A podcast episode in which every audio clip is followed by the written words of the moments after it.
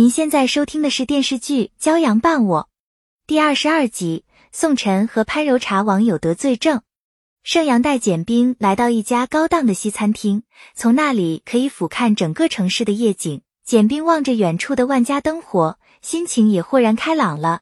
简冰刚想点菜，突然接到林助理的电话，得知明天要拍摄的微缩景观模型被砸了，他立刻赶回去。盛阳陪他一起去一看究竟。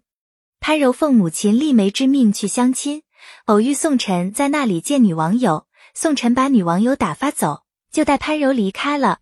潘柔打电话和相亲对象陆先生约下次再见面。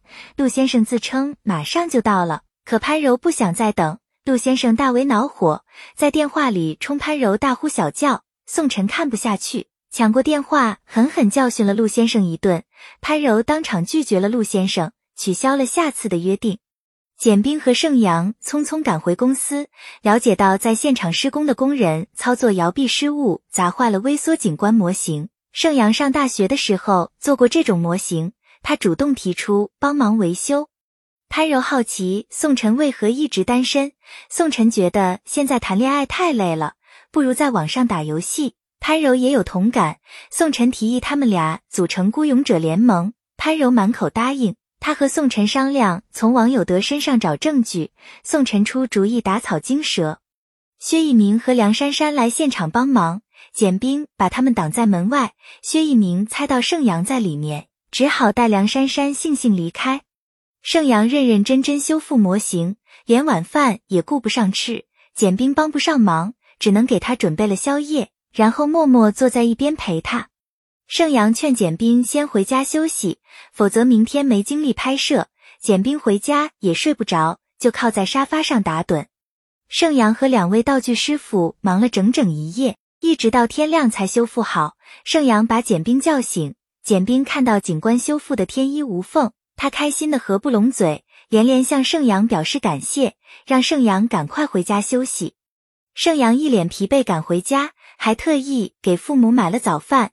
父母看到他累得精疲力尽，对他嘘寒问暖，催他赶快回屋休息。罗美娟和盛向前轻手轻脚吃早饭，生怕吵醒盛阳。简冰来到现场准备拍摄，他再次发信息向盛阳表示感谢。盛阳睡着没有听到。美术组组长老郑对盛阳的技术赞不绝口。宋晨来查现场的监控录像，发现出事那天的监控全部被人删除了。宋晨确定站台坍塌有人搞鬼，他和潘柔分头去查线索。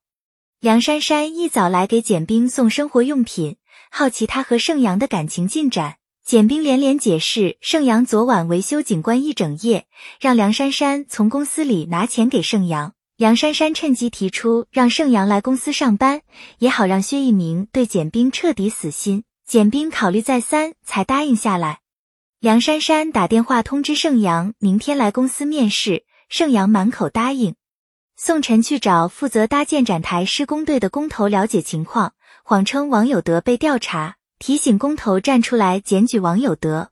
工头立刻打电话给王有德，潘柔来给王有德送文件。